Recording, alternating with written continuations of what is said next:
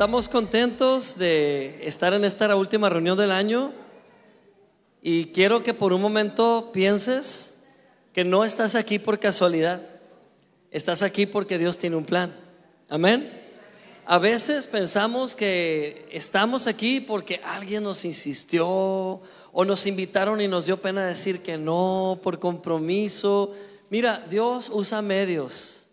Y si el medio fue un compromiso, gloria a Dios por ese compromiso, ¿verdad? Porque muchos ahora están sirviendo y comenzaron por compromiso. Gloria a Dios. Así somos los humanos, ¿no? A veces ocupamos una carnada, a veces ocupamos un anzuelo. Pero dice la palabra de Dios que la verdadera razón por la cual tú estás aquí es porque Él, personalmente Él, te atrajo con cuerdas de amor. Puedes decirlo conmigo, Dios me atrajo con cuerdas de amor. Y esas cuerdas a veces tienen nombres, a veces son personas. Dios usa a las personas para salvar personas. Amén. Ha sido bien interesante eh, como pastor en estos últimos cuatro o cinco años ver la evolución de cada creyente. Yo creo que ese es uno de los privilegios, ¿verdad?, que el pastor tiene de poder conocer las diferentes historias y testimonios. Aquí hay personas que comenzaron totalmente en un estado de depresión profundo, clínico, ya declarado como patológico, pero no queda ni rastros de eso en estas personas hoy en día. Gloria a Dios. Aquí hay personas que comenzaron con una situación de disolución matrimonial, una situación difícil, pero ahora vemos una restauración. Eso es maravilloso que hay personas que comenzaron o llegaron a Cristo por una enfermedad, una necesidad de salud, y Dios hoy les ha sanado. Amén. Así que no importa cuál ha sido ese lazo, hoy estás aquí porque Dios te ama y porque tiene un propósito para tu vida. Mira al que tienes a un lado, va a ser la última vez que vas a ver a esta persona este año y dile a su cara, Dios te trajo aquí con un propósito. Amén. Dios te trajo a la vida con un propósito. Gloria a Dios. Me encanta hacer eso porque comadreamos un poquito, ¿verdad? Rompemos el hielo. He titulado esta enseñanza Siembra semillas de plenitud. Amén. Dígalo conmigo, siembra semillas de plenitud. ¿A poco existen las semillas de plenitud? Claro, existen las semillas de plenitud. ¿Cuántos quieren una vida más plena? ¿Cuántos quieren una vida más abundante. Voy a poner el mismo ejemplo que puso el pastor Armando hace unos domingos. ¿Se acuerdan del ejemplo que puso? Lo voy a aplicar. Decía el pastor Armando, ¿conocen a Arnold Schwarzenegger? ¿Sí? ¿Se acuerdan? Ok. A ver, ¿a quién invito a que se ponga de pie? Cristian, ponte de pie, Cristian. Ok, aquí está Cristian. ¿Ven a Cristian? Cristian tiene exactamente los mismos músculos que Arnold Schwarzenegger. Los mismos, los mismos, los mismos, los mismos. Solo, amigo, te faltan horas de gimnasio, ¿verdad? Pero él tiene los mismos músculos que Arnold Schwarzenegger. Puedes sentarte, un aplauso para Cristian. Muy bien. Y yo te quiero decir lo mismo. Tienes toda la plenitud de Dios dentro de ti.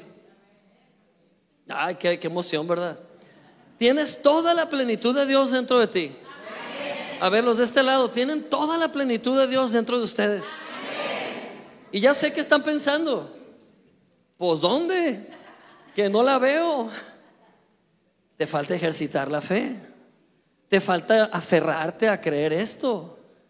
Sabes, hay días donde toda la lógica apunta a escasez. ¿A cuánto les ha sucedido ver ese tipo de situaciones? ¿O cuántos se han despertado algún día con ese sentimiento de escasez? ¿O ese sentimiento de que algo me falta? ¿O esa sensación de que no estoy completo? No, no, digo de no estoy completo, no estoy completo. No digo, algo me falta en la vida para ser feliz. ¿A alguien le ha pasado eso? ¿O nomás al pastor? Ay, gracias por no dejarme solo. Yo creo que a todos nos pasa. ¿Y, y quieres saber la explicación científica de por qué la mayor parte del tiempo la pasamos expectantes o más bien conscientes de lo que no tenemos? La razón es genética. La razón es genética ancestralmente hablando. Realmente esta carencia o esta sensación de carencia ya viene en nuestra genética. Y me remonto a los tiempos de Adán. En el Edén, Adán y Eva dejaron lo mejor, dejaron lo pleno, dejaron la plenitud para la cual fueron creados, para adoptar lo que era escaso, lo que era carente, lo que era raquítico. Tenían dos opciones, vivir por la vida plena, que era el árbol de la vida, que hoy entendemos es Cristo, o vivir por el árbol de la ciencia del bien y el mal, que representa sus propios medios. Y cuando el ser humano quiere vivir por sus propios medios, adivina qué, va a vivir con una mentalidad de carencia, va a vivir con una mentalidad de fracaso, va a vivir pensando que la vida es así. No sé si se van a identificar conmigo, la vida es así. De cajón, desde que naces ya es difícil. Ya es difícil. Y hasta lo presumimos, es lo peor del caso. Oh, es que la vida es tan difícil. Qué flojera escuchar ese tipo de frases. Pero en algún tiempo yo era un predicador de esas frases. Yo le decía a la gente, no nada más la vida, la vida cristiana es difícil. Es más, no es difícil, es tremendamente difícil. Y claro, es cierto desde la perspectiva del hombre. Ya nacimos con esa, esa mentalidad, la heredamos de Adán. Adán se quedó sin nada por su necedad. Adán se quedó sin nada porque decidió no creer. Y cuando decides no creer, entonces todo te va a costar a ti. Y tus fuerzas van a ser insuficientes. Y siempre vas a vivir en un estado de frustración. Pero de modo que si alguno ahora está en Cristo, nueva criatura es. Las cosas viejas pasaron, he aquí, todas son hechas nuevas. Amén. Así que tú y yo tenemos la decisión de desconectarnos de aquella vieja genética y nacer de nuevo. Si tú naces de nuevo, olvídate de la herencia de Adán, porque ya no te va a caracterizar. Ahora tienes la genética de Cristo. ¿Y sabes qué hizo Cristo en la cruz? No pagó algunas enfermedades, pagó todas las enfermedades. No, no pagó por cubrir algunas de tus necesidades. Dice la palabra de Dios que Él a propósito se hizo pobre. Él a propósito se empobreció. ¿Para qué? Para que mediante su sacrificio tú fueras enriquecido, tú fueras bendecido. Amén. Gloria a Dios. Amén. Son buenas nuevas. Son buenas noticias. Gloria a Dios. Si Adán decidió independizarse de Dios, él enfrentó sus propias consecuencias. ¿Cuál fue la primera señal de independencia de Adán? En el Edén, hermanos, lo tenían todo. Si se les antojaba un mango, les tiraban la mano y lo cortaban. Si se les antojaba una sandía, estiraban, no, se agachaban y la tomaban. Imagínense los árboles que fueran de sandías cuántos muertos por sandías hubiera. Así descalabrados. Se, se arrodillaba y cortaba esa sandía. Lo que él quisiera había en el Edén y había abundante, abundantemente. Amén. Pero la primer señal después del Edén y después de la caída es que todo lo que necesitaran lo tenían que producir ellos. Y les iba a costar qué? El sudor de su frente. Esa fue la primera señal de la maldición, del estrés. Te vas a estresar si quieres que te vaya bien. Por desgracia, cuando aceptamos a Cristo, solo llegamos a creer que el cielo ya está garantizado, pero que la vida en la tierra va a seguir siendo terrible.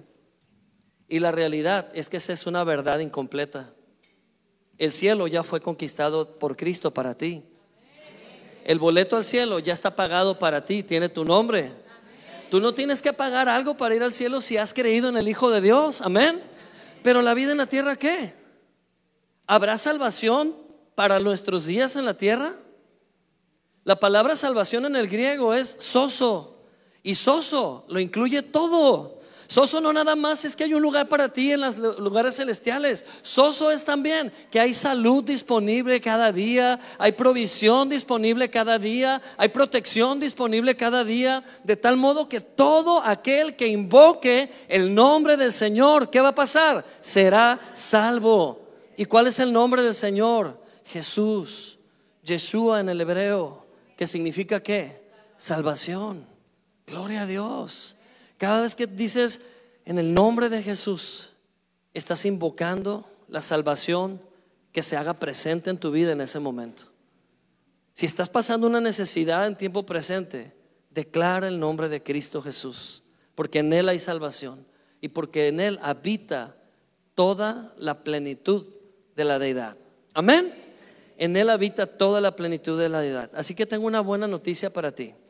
Todo eso que dije que le pasó a Adán, la buena noticia, y te animo a que te lo memorices y que no vuelvas atrás, es que esa maldición ya no aplica en tu vida. Tú ya no tienes que vivir por el sudor de tu frente. ¿Qué está diciendo el pastor? Que ya no debo trabajar. Estoy diciendo que ahora trabajar ya no va a ser un castigo para ti, va a ser un deleite. Amén. Porque no estás trabajando desde el sacrificio, estás trabajando desde el descanso. Amén.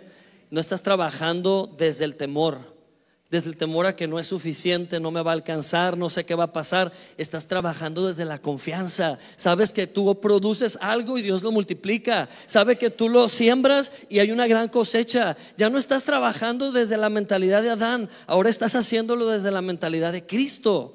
Y en él hay vida. Amén. Deja de llamar tu trabajo ese lugar de sacrificio y de cansancio y comienza a ver tu trabajo como un medio un medio de bendición. Dios te tiene ahí para hacer influencia, para hacer luz, para llevar la palabra a otros. Eres un rey sacerdote. Amén. Eres un embajador, una embajadora del reino de Dios, donde sea que estés.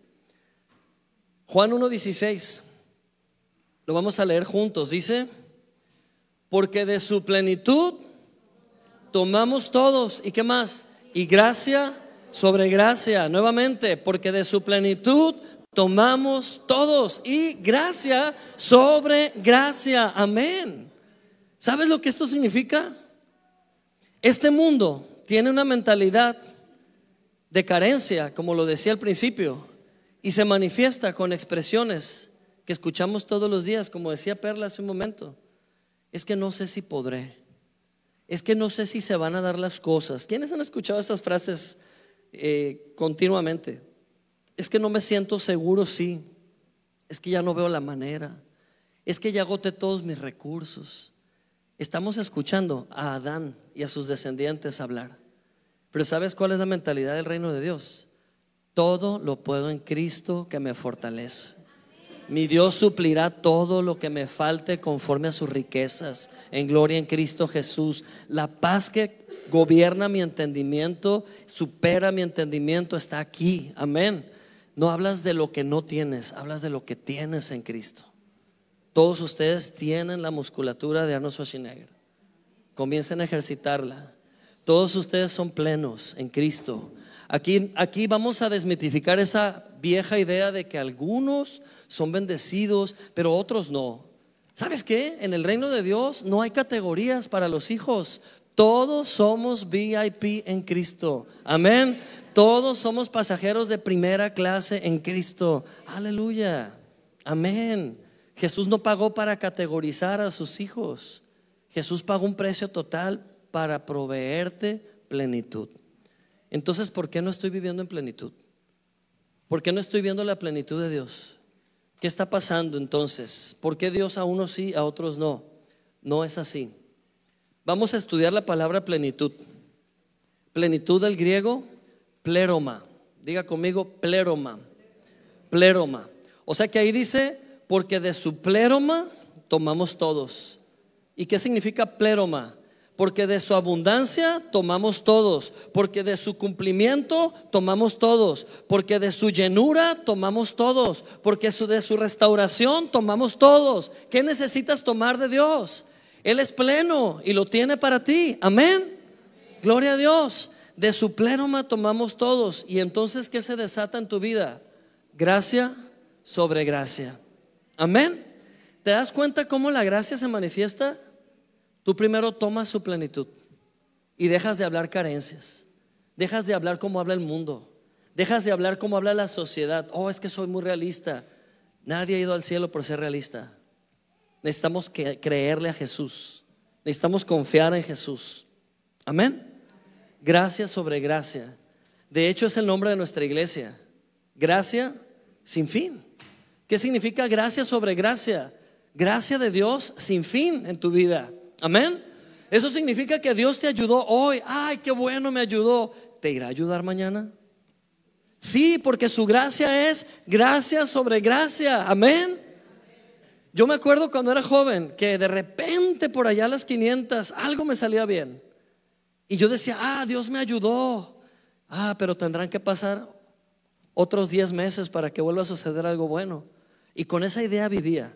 O también a veces me pasaba, oh, me fue muy bien, pude ver la mano de Dios, me ayudó. ¿Quién sabe cómo me irá a ir mañana? A veces mi idea era que Dios me ayudaba y me bendecía para fortalecerme porque algo terrible venía después. Y esa es la mentalidad de Adán. Esa es la mentalidad del hombre.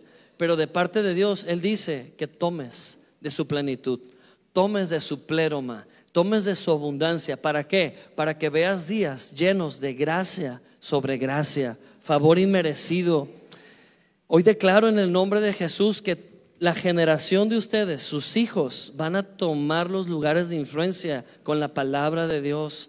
Hoy declaro que tus hijos van a ser siempre cabeza y nunca cola. Hoy declaro en el nombre de Jesús una generación de creyentes poderosa en la tierra. Hoy declaro unción de Dios en la vida de tus hijos en el nombre de Jesús. Sabes que nadie les va a hacer daño. Amén. Nadie los va a enredar. Nadie. Satanás tiene que retroceder cuando ve pasar a uno de tus hijos, porque en ellos está toda la plenitud de la deidad. En ellos está toda la plenitud de Cristo. Gloria a Dios. ¿Sabes que Dios tiene atributos y algunos atributos son muy parecidos a los nuestros, o más bien nuestros atributos parecidos a los de Dios? Eso se llaman atributos morales. Por ejemplo, Dios es bueno. Dios es bueno. ¿Podemos ser buenos también? porque Dios es bueno. Dios es fiel. ¿Podemos ser fieles también? Sí, porque Dios es fiel y somos uno con Él. Amén. Esos son atributos que Dios comparte con nosotros, pero hay atributos que no son precisamente morales, sino atributos absolutos. Un atributo absoluto de Dios es omnipotente, todo lo puede. Otro atributo eh, absoluto es omnisciente, otro es omnipresente, puede estar en todas partes a la vez. ¿Ok? Y hay un atributo, bueno, los atributos absolutos, esos sí no los podemos tener nosotros. Estamos limitados por un cuerpo físico. No podemos compartir el ser omnipresentes que quisiéramos, ¿no? Quisiéramos aparecerle a los hijos de repente y decir, ah, te caché, ¿verdad? Y no lo hacemos porque no podemos. Pero hay un solo atributo absoluto de Dios que sí podemos tener los seres humanos por medio de la fe. Y ese atributo absoluto es Dios es pleno. Es una característica de Dios. Dios es plenitud. Dios es pleno. Y en Cristo, por la fe, tú también puedes ser pleno. Amén. En Cristo, por la fe, tú también puedes vivir una vida de plenitud. ¿Cómo lo sabemos? Colosenses 2.9. Vamos a leerlo juntos. Dice, porque en Él habita corporalmente toda la plenitud de la deidad y en Él, que es la cabeza de toda autoridad y poder, ustedes reciben esa plenitud. Como dice al final, ustedes reciben esa plenitud. Gloria a Dios. La conjugación de los verbos es importante. El apóstol Pablo escribió este verbo de recibir en un tiempo presente. No lo escribió en un tiempo futuro. Si estuviera en un tiempo futuro, aquí cerramos la Biblia y decimos, bueno, pues ya que llegue ese día. Pero es importante notar que está escrito en qué tiempo? Presente. ¿Qué significa eso? Que lo puedes estrenar, que puedes echar mano de ello aquí, ahora. Amén. Si yo te pregunto, ¿cuándo vas a ser pleno? Si contesta Adán, la genética de Adán, vas a decir, algún día cuando ponga todo en orden, o sea, nunca, ¿verdad? O, falta mucho, ¿sí? Pues cuando sea una persona perfecta, jamás, humanamente hablando, jamás. Pero ¿por qué está escrito en tiempo presente? Para que te apropies aquí y ahora por fe y digas conmigo, en Cristo soy pleno. Ya soy pleno. Gloria a Dios. escuchaba el testimonio de un hermano de aquí de la iglesia que me decía, anduve deprimido algunos días, anduve frustrado algunos días y de repente dije, no, yo sé quién soy en Cristo, yo sé quién es el que me habita. Así que aquí y ahora termino con la depresión. Y la depresión se fue, obedeció.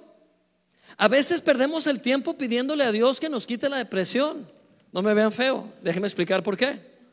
Perdemos el tiempo diciendo, Señor, quítame la depresión. Perdemos el tiempo porque nada más tú puedes decidir seguir en la depresión o salirte de ella.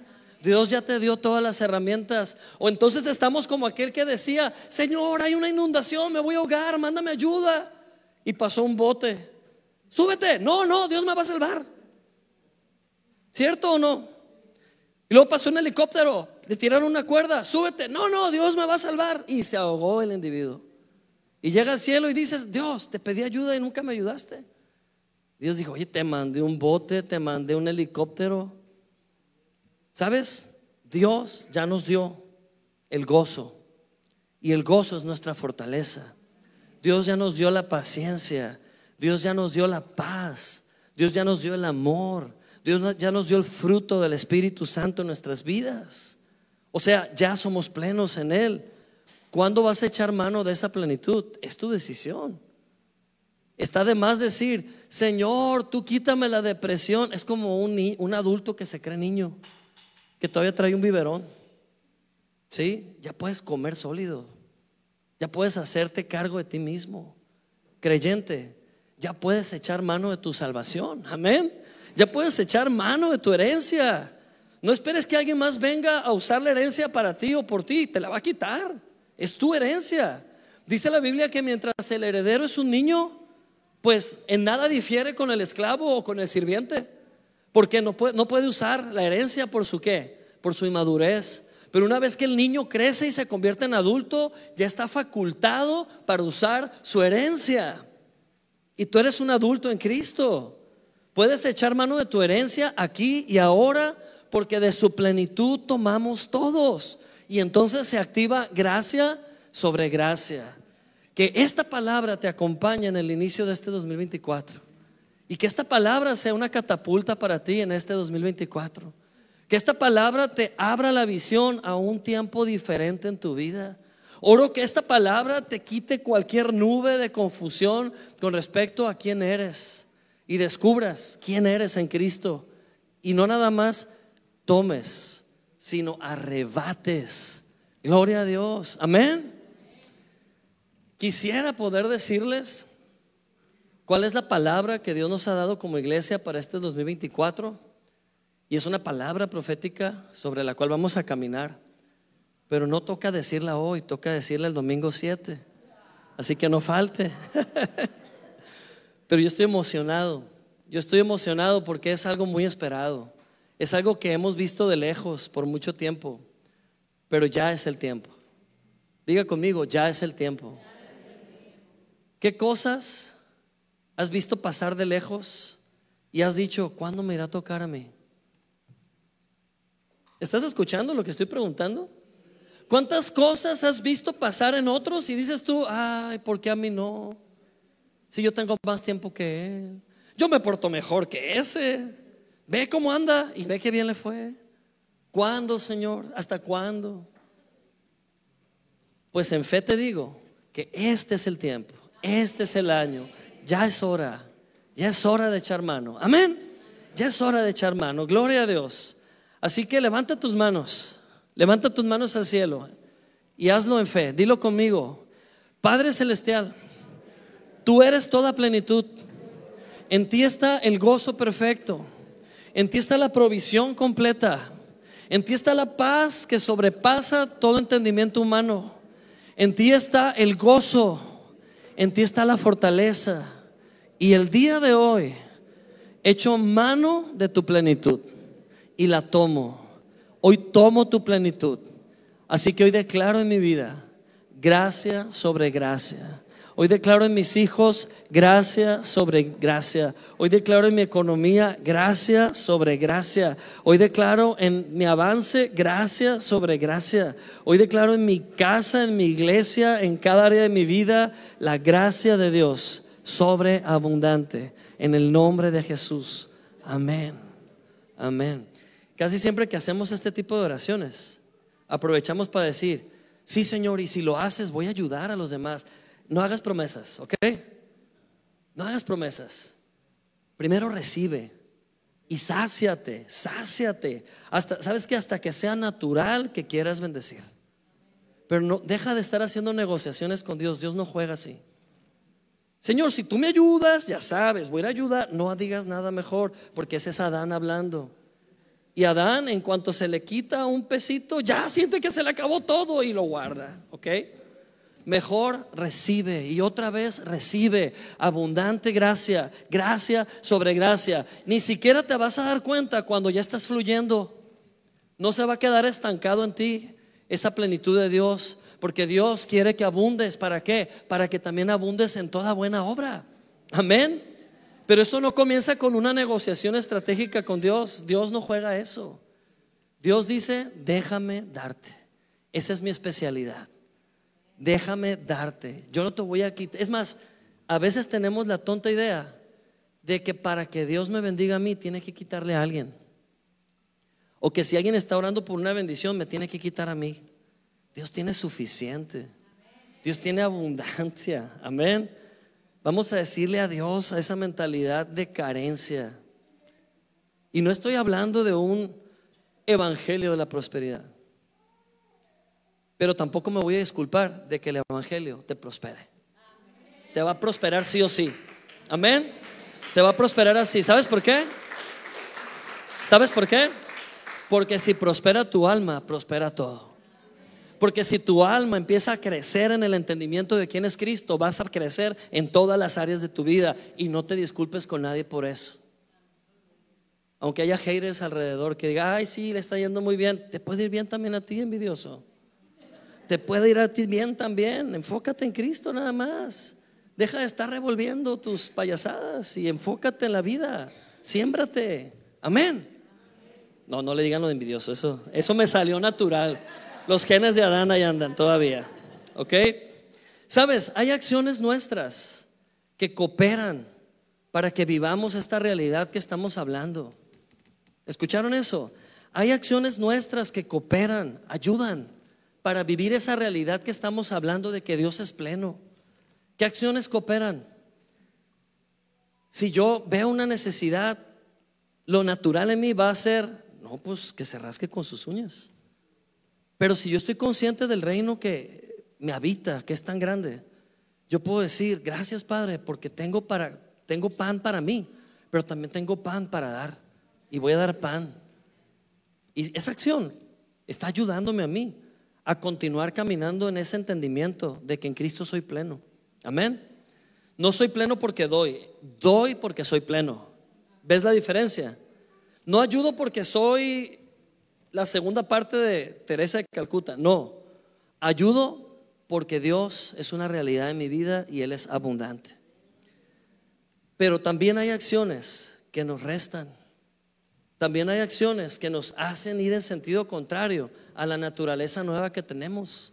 Tenemos una nueva naturaleza en Cristo. Las cosas viejas pasaron.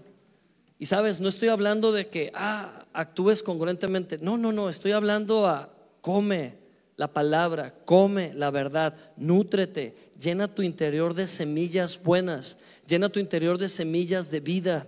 Y vamos a entender qué son esas semillas. Proverbios 18, 21 Dice, el que ama la lengua comerá de sus frutos. Ella tiene poder sobre la vida y la muerte. ¿Qué quiere decir este proverbio? Que en tu boca está el poder de desatar vida.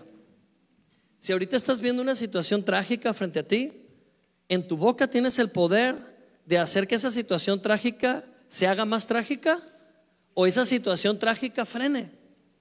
Amén. Oye Alonso, pero hay cosas que te superan. Sí, el humano. Pero no se te olvide que en el Espíritu estás sentado con Cristo en los lugares celestiales. No se te olvide que en el Espíritu tú y Cristo son uno solo, lo dice la palabra. No se te olvide que Cristo te llama árbol junto con Él. No se te olvide que Cristo te llama águila que se puede renovar junto con Él. No olvides quién eres en el Espíritu. Porque si todo lo procesas desde la carne, desde quién eres como humano, hasta ahí llegas, limitado por siempre. Pero si todo comienzas a verlo desde el Espíritu, vas a tener un nuevo entendimiento y vas a poder tener una visión más grande. Vas a poder comprender de qué se trata esto. Y sobre todo que tienes poder en tu boca para cambiar las cosas, para revertirlas en el nombre de Jesús. ¿Estás viendo un problema en algunos de tus hijos? Reviértelo. Tú reviértelo. Voy a orar 10 días. No, no, no, no. Antes de que lo hagas, usa tu autoridad, ya la tienes. ¿Crees la palabra? Habla la palabra. Toma tu hijo, tu hija del rostro y dile, hagas lo que hagas. La promesa ya me fue dada a mí. Y tú eres salvo. Tú eres salva. Y sabes que eres de Cristo. Ah, no me digas eso, no me importa, eres de Cristo. Y siempre voy a declarar que eres de Cristo. Amén. Empieza a revertir las cosas. Toma autoridad. Todos tenemos un tesoro. Todos tenemos un tesoro. Es más, no uno, varios tesoros. ¿Qué hace? ¿Qué haces con un tesoro? Nadie pone su tesoro al descubierto. ¿Qué hacemos con los tesoros? Los escondemos. ¿Por qué? Porque son valiosos y no queremos que nos los quiten o nos los roben. Los ocultamos. Todos tenemos muchos tesoros. Y vamos a ver qué dice la palabra de Dios con respecto al tesoro. Dice Lucas 6:45, el hombre bueno del buen tesoro de su corazón saca qué? Lo bueno. Y el hombre malo del mal tesoro de su corazón saca lo malo, porque de la abundancia del corazón habla la boca. Amén. Todos tenemos enfoques diversos. Si mi enfoque está en la gente, yo voy a empezar a ver defectos en la gente y voy a empezar a sacar conclusiones de la gente y voy a tener una opinión de cada persona y a lo mejor esa opinión no va a ser buena ni agradable y voy a tener mi tesoro aquí a un lado lleno de, ideas o concepciones o juicios con respecto a las personas. O puede que yo tenga por acá otro tesoro guardado de algo que yo valoro mucho. A lo mejor valoro mucho estar de ocioso y lleno ese tesoro de un montón de cosas que no me sirven, de ideas que no me sirven, de estar viendo la vida de otros, de estar perdiendo el tiempo, de estar procrastinando y estoy llenando ese otro tesoro de cosas que no me sirven. O yo tengo un tesoro donde todos los días atesoro, valoro, resguardo la palabra que Dios me da. Cada mañana Dios me da una palabra y ¿sabes qué hago con ella? La atesoro porque la voy a necesitar, la guardo porque esa palabra me va a salvar. La guardo porque esa palabra va a salvar a alguien. Son mis tesoros. Amén. La pregunta es, ¿Qué has acumulado en este año? ¿Qué has acumulado en tu mente? ¿Qué has acumulado en tu alma? Cada uno sabe. Cada uno sabe. La realidad es que acumulamos de todo. Somos acumuladores. ¿Sí? ¿Alguien hizo limpia su casa este mes? ¿Qué cosas son esas, no? Dices tú, ¿cuándo metí estas cosas aquí? Es más, yo hago limpia de mi maletín una vez al mes, más o menos. Salen cosas, salen plumas, no sé de dónde tomo tanta pluma. A veces he pensado que tengo esa cleptomanía de plumas, ¿no? Que meto plumas y plumas y saco plumas un montón. Bueno, ok, también se me pierden las plumas, ¿no? Y las encuentro en una canasta del baño, arriba, en el baño, qué raro, ¿no? Que Perla las usa de broche. Entonces, ladrón que roba ladrón tiene siete años de perdón, ¿no? Alonso 4.5, no, no es cierto. No, la verdad es que todos tenemos la tendencia a acumular algo. ¿Por qué? Porque eso nos da un sentido de tengo algo, tengo cosas. A veces como pastores nos toca Perla a mí hablar con personas que traen una situación de mucha carga y cuando escuchamos estas historias, casi todas estas historias tienen que ver con recuerdos, con algo que les fue dicho y les dañó, les lastimó. Y cuando decimos, pero tú puedes perdonar, uno pensaría, pues va a decir, ah, qué bueno, tienes razón, pues perdonaré, pero es lo opuesto. Casi siempre es una lucha, es no puedo, pero ¿por qué no? Te va a hacer bien. Oh, me duele mucho hacerlo, pero cuando lo hagas vas a ser liberado. No, pero al final lo que sucede es, si suelto esto, ¿a quién le voy a echar la culpa? Si suelto esto, ¿a quién voy a culpar de mi desdicha? Es la forma en que yo mitigo mi pena. Pero esas cosas no te sirven. Aunque las atesores, aunque las acumules, este 2024 tienes que comenzar con el buen tesoro. Amén. Solo un tesoro, el buen tesoro que es la palabra. Atesorar la palabra. ¿Sabes qué sucede? Cada día Dios nos habla. No escasea la palabra en nuestros días. En los tiempos de los profetas, en el Antiguo Testamento, hubo un periodo de la historia donde escaseó la palabra. Sobre todo en esa brecha entre el Antiguo Testamento y el Nuevo Testamento que hubo 400 años de silencio. Dios no habló en 400 años. Ahí escaseó la palabra. Pero hoy somos la iglesia del nuevo pacto. Amén. Hoy tenemos al Espíritu Santo viviendo dentro de nosotros. Por tanto, no falta palabra. Es más, si abres tus ojos, vas a ver la palabra de Dios por todos lados. Gracias a Dios por las redes sociales también. No nada más hacen cosas malas, también por las redes sociales. Uno que otro ahí estamos publicando palabra, ¿no? Y dices, ah, me llegó en el momento justo, gracias a Dios. Amén. Pero te voy a decir lo que pasa con la palabra. Di conmigo, la palabra de Dios es una semilla. La palabra de Dios es una semilla poderosa. Amén. ¿Sabes qué pasa con ello? La escuchamos y la tenemos aquí. Y llega un pájaro y se la come. La parábola del sembrador. Jesús habló de esa parábola. ¿Qué dijo Jesús? El sembrador salió a sembrar y arrojó semilla en, en, el camino, arrojó semilla entre piedras, arrojó semilla entre espinos y arrojó semilla en la buena tierra. Y te explica lo que pasó en cada terreno. Pero me llama mucho la atención cuando habla de la semilla que quedó en el camino. Habla de que pájaros vinieron y se la comieron y también fue pisoteada. Valora la palabra de tal manera que nadie te la pisotee. Valora la palabra de tal manera que nadie te la robe. Amén. Atesórala. ¿Qué tal si yo te digo, tengo una caja fuerte en el centro de la ciudad? He guardado ahí un millón de dólares y la contraseña para poder abrir la caja fuerte o la clave o cómo se llama la combinación es 40075789. Estoy seguro que la mayoría la memorizó. Si esto fuera verdad, es más, ni lápiz ocupan para apuntar. Se las ingenian para no perder esa clave. ¿Por qué? Porque Alonso está diciendo la verdad. Tiene un millón de dólares en una caja fuerte en el centro de la ciudad y yo necesito correr. Es más, ni se quedan al final de la predica. Se convierte esto en un rally, ¿verdad? Y todo el mundo sale corriendo. Así atesora la palabra de Dios. ¿Sabes por qué? Porque esto que estás escuchando ahorita, si no haces algo para retenerlo, te vas a ir por esa puerta y para la noche ya no te acuerdas de nada.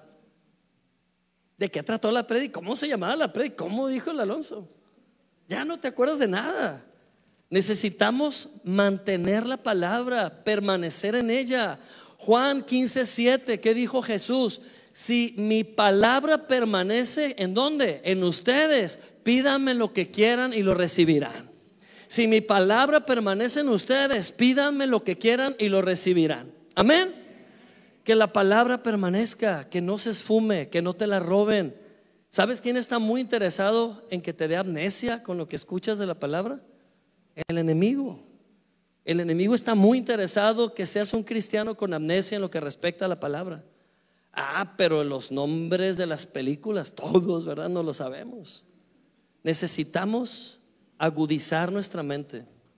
Necesitamos de dejar de cuidar tanto un tesoro que no lo estamos aprovechando sembrándolo. Es hora de sembrar la verdad en tu familia. Es hora de sembrar la verdad en tu mente. Es hora de sembrar la verdad en tu realidad. Es hora de cambiar tu realidad con la semilla de la verdad. Amén.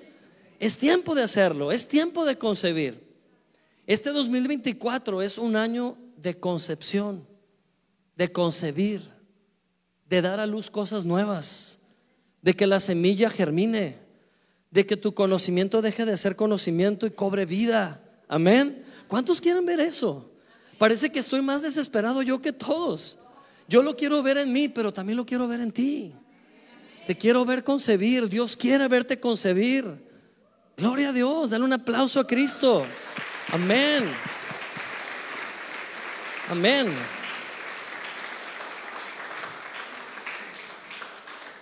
Entonces, la semilla que estos hombres hicieron germinar dio fruto.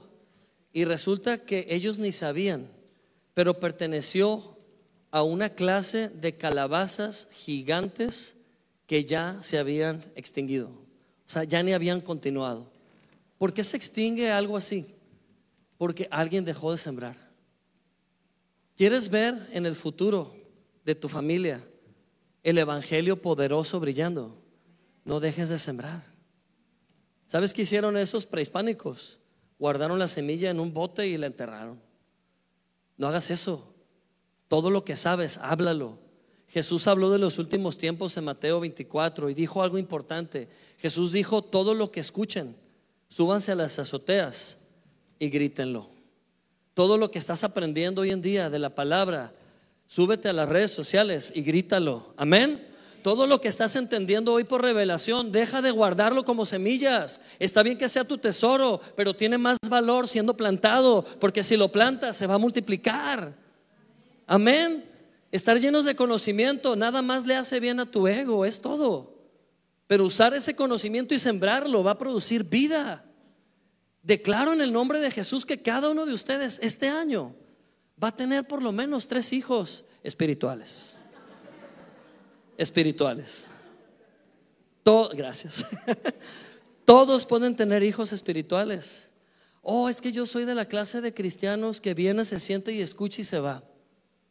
Está bien, haz eso, pero ten hijos espirituales. Multiplica la verdad que Dios te ha revelado, multiplícala en otros. Amén. Esto fue lo que Jesús dijo, no lo estoy inventando. ¿Qué dijo Jesús? Vayan y hagan discípulos. ¿Qué dijo Jesús? Vayan y hagan discípulos. ¿Acaso Jesús dijo, bueno, nada más algunos pueden hacer discípulos? Hay otros que no. Todos.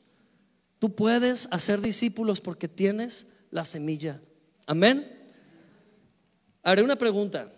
Tengo aquí una sandía. Imagínensela. ¿Cuántas sandías hay dentro de esta sandía? Pongan un número.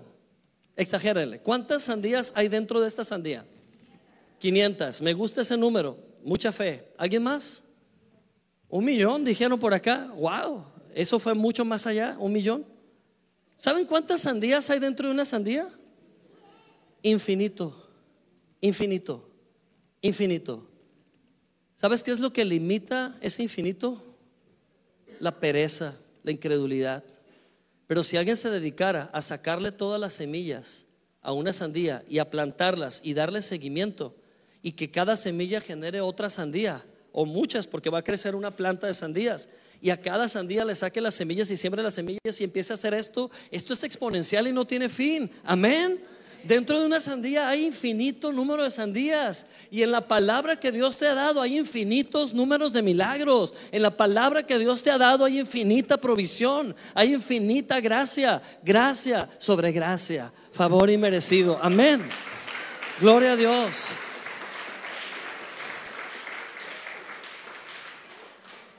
Deja de limitar a Dios en tu vida. Deja de ponerle límites a Dios. Él puede hacer más. Él quiere hacer más. Él va a hacer más si tú siembras las semillas. Siembra las semillas. Dile a tu vecino, siembra las semillas. Saca el buen tesoro de tu corazón y comienza a sembrarlo. Elige qué semillas vas a sembrar. Santiago 1.8 dice, lo leemos. Santiago 1.8, ¿lo tienen? Dice, léanlo. El hombre de doble ánimo es inconstante en todos sus caminos. ¿Por qué no termina Alonso con un texto bonito? ¿Verdad? ¿Por qué termina con ese? Que parece más como un juicio. La verdad que ser doble ánimo no tiene nada que ver con ser inseguros o ser indecisos. Antes yo creía que cuando la Biblia hablaba del hombre de doble ánimo era cuando yo no me decidía por algo, ¿no? Pero ¿sabes qué quiere decir doble hombre de doble ánimo? Tener dos tesoros y amar los dos tesoros igual. Tener dos tesoros, tu tesoro secular y tu tesoro cristiano. Tu tesoro para el mundo y tu tesoro para la iglesia. No puedes tener dos vidas. Eres la misma persona. Amén. Eres la misma persona. Solamente enfoca en lo que realmente es valioso en tu vida. Para mí el vivir es Cristo. Para ti el vivir es Cristo y lo demás, hasta el morir, es ganancia. Amén. Que este 2024 tu elección sea Jesús. El centro de tu vida sea Jesús y que lo demás gire como tenga que girar. Pero pon a Jesús en el centro. Que ese sea tu tesoro. Que la palabra de Dios sea tu comida diaria y vas a dar mucho fruto. Ser doble ánimo es eso, atesorar diferentes semillas. Comienza a discriminar las semillas y a deshacerte de las semillas que no aprovechan. Amén. Quítese de ustedes, dice el apóstol Pablo, toda gritería, todo enojo, toda enemistad, toda envidia, todo celo, toda contienda, porque todo eso no solamente es visceral, anímico, es animal y diabólico, dice Pablo. ¡Wow! ¡Qué ofensivo! Pero qué cierto es. Animal viene de ánima y ánima viene de alma. Cuando nada más nos movemos por el alma, estamos actuando como animales, por instintos, por reacciones. No me saludó, ya no voy a ir a la iglesia, como un, como un gato, ¿no? Como un perrito. Ya no me voy a acercar, no me saludaron. Animalmente. Soy ofensivo, yo sé. Pero animal viene de ánima, de alma, almáticamente, visceralmente. Pero ustedes son espirituales, dice Pablo. Ustedes tienen la mente de Cristo. Ustedes están completos en Dios. Tienen suficiente madurez en Cristo, tienen suficiente resiliencia, tienen suficiente asertividad, tienen suficiente sabiduría en Cristo. Amén. Gloria a Dios. Así que, amados hermanos, demos un paso hoy. Recordemos, somos nacidos de nuevo. Nacimos de nuevo. Puedes decir amén. Hemos nacido de nuevo. Primera de Pedro 1.23 dice, ustedes, léalo fuerte, han nacido de nuevo y no de una simiente perecedera, sino de una simiente imperecedera por la palabra de Dios que vive y permanece para siempre. Amén. ¿Qué significa simiente? Semilla. Semilla. ¿De qué semilla dice la palabra que naciste? de una semilla imperecedera, o sea, eterna. ¡Wow! O sea que tú eres un ser eterno porque naciste de Cristo, que es la simiente imperecedera. Por tanto, tú eres una simiente imperecedera también. Porque lo que tú des a luz o lo que tú produzcas es eterno. Amén. Lo que tú produzcas es eterno, sí o sí. Gloria a Dios. Termino con esto. Fuiste creado para concebir. Dilo fuertemente conmigo. Fui creado para concebir. Estoy diseñado para concebir. ¿Sabes que tú no eres infértil? Tú no eres infructífero. Estoy cansado de escuchar creyentes decir, bueno, es que a él le va bien porque está más cerca de Dios. ¿Y qué impide que tú des un paso? No, es que a ellos les va muy bien porque ellos son descendientes de cristianos de muchas generaciones. Tú puedes ser la primera generación de cristiano tan bendecida, igualmente bendecida, que el que lleva muchas generaciones atrás. Eso lo decides tú. Dejemos de pensar como Adán. ¿Cuántos van a elegir la vida? ¿Cuántos van a empezar a hablar la vida a sus futuras generaciones desde ya? ¿Cuántos van a empezar a poner cimientos en lo que se va a construir para la eternidad? Desde ya. Amén. Romanos 8:6. Porque el ocuparse de la carne es muerte, pero el ocuparse del espíritu es vida y paz. Si tu tesoro es de la carne, de lo que sientes, eso atesoras, tarde o temprano es muerte. Pero si tu tesoro es la palabra, aunque parezca que no pasa nada, siémbrala, porque sin duda vas a levantar una gran cosecha. Amén. Elige la vida, elige la verdad y espera días de abundante cosecha. Hoy declaro en el nombre de Jesús que para estas fechas del 2024, aquí vamos a estar sentados con una fiesta de gozo por la gran cosecha que levantamos. Hoy lo declaro en el nombre de Jesús. Vamos a quitarle todo límite a Dios en nuestras vidas.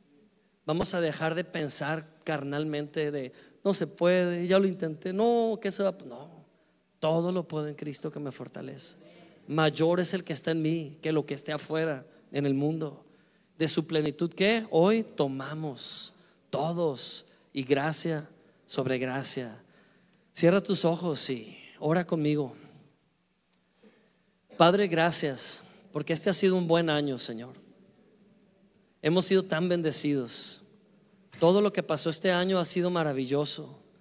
Gracias, Padre, por la obra que has comenzado en muchos lugares a través de esta iglesia. Señor, gracias por los pastores en cada parte de la República que están sembrando el mensaje de tu gracia incansablemente. Y también gracias, Señor, porque este año nos permitiste ver dos iglesias empezar en Cuba y lo que viene, Señor. La expansión está activa. Estamos creyéndote por más, Señor. No para nosotros, sino porque a esto nos llamaste. Ir por todo el mundo y hacer discípulos.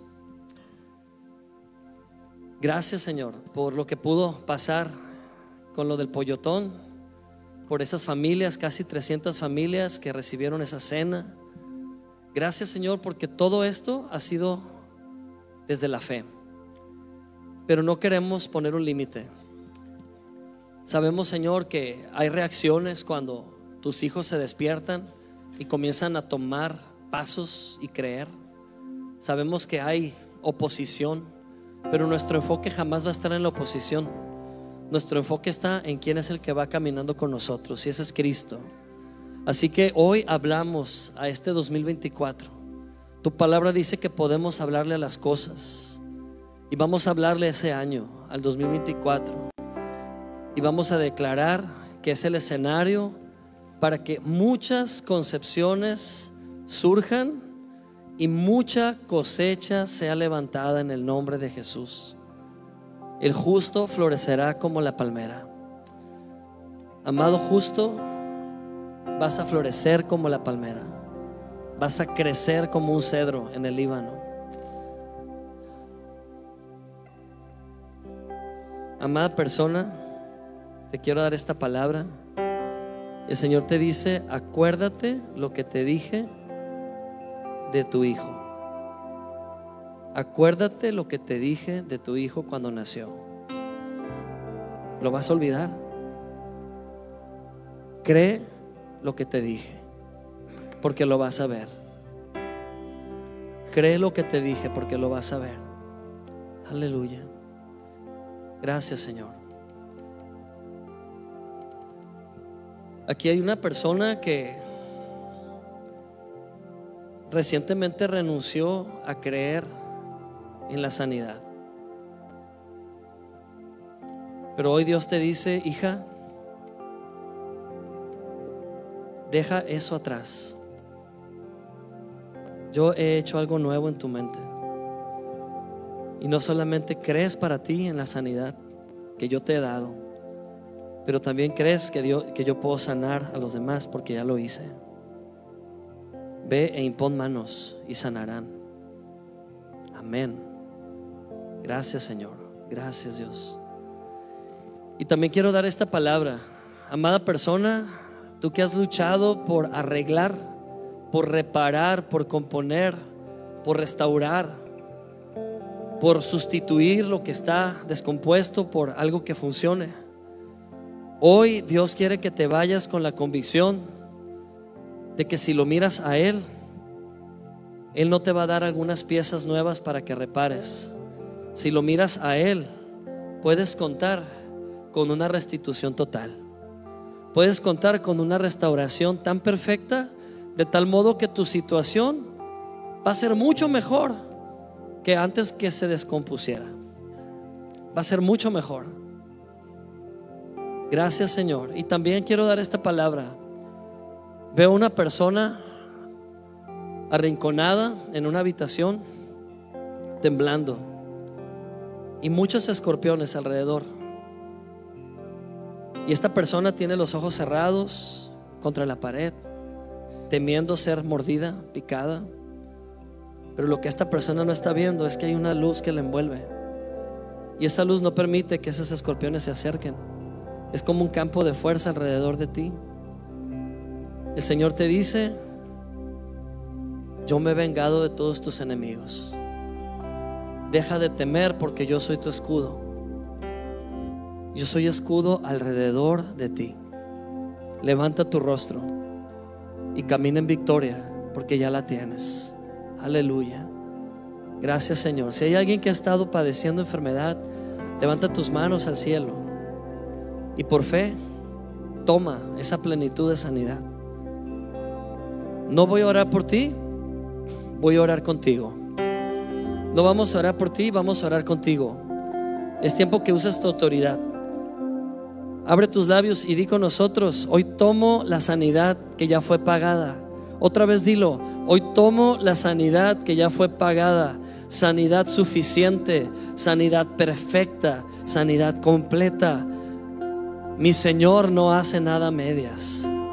Mi Señor pagó completamente el precio para que yo reciba completa sanidad y se manifieste en esta hora.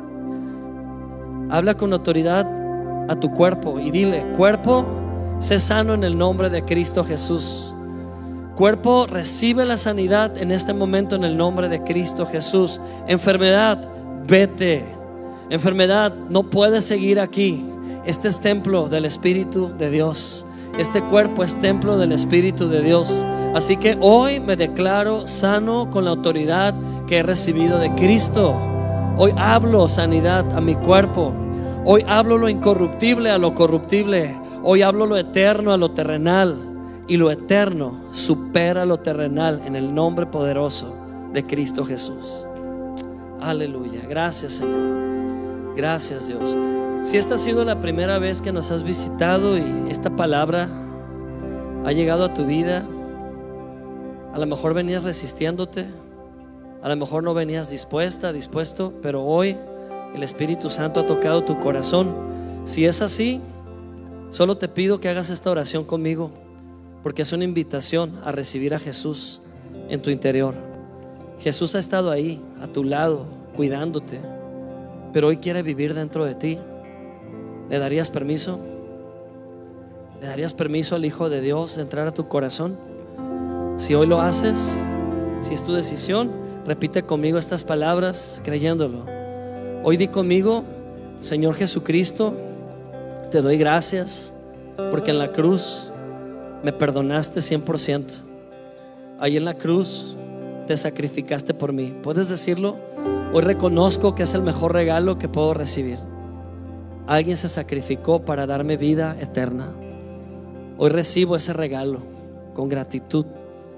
Y hoy decido creer que he sido trasladado de, de, las tinieblas a la vida eterna, de la oscuridad a la luz, por siempre. Gracias Dios por Cristo Jesús. Amén. Gloria a Dios. Amén. Nos ponemos de pie.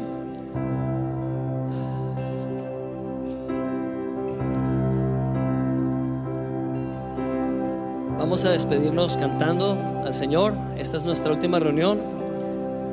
Antes quiero decir algo muy rápido y, es un agradecimiento. El domingo pasado, después de que fuimos a, la comunidad de Chorizo a repartir los pollos, pues repartimos casi 300 pollos. Fue una victoria enorme. Fue una victoria enorme porque esa comunidad ha sido impactada por el amor de Dios. Amén. Esa gente estaba en shock, impactada de entender que Dios les ama a través de algo tan sencillo como una cena.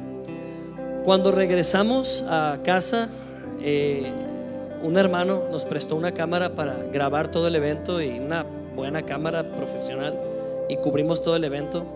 Llegamos a nuestra casa, la guardamos, nos fuimos a trabajar.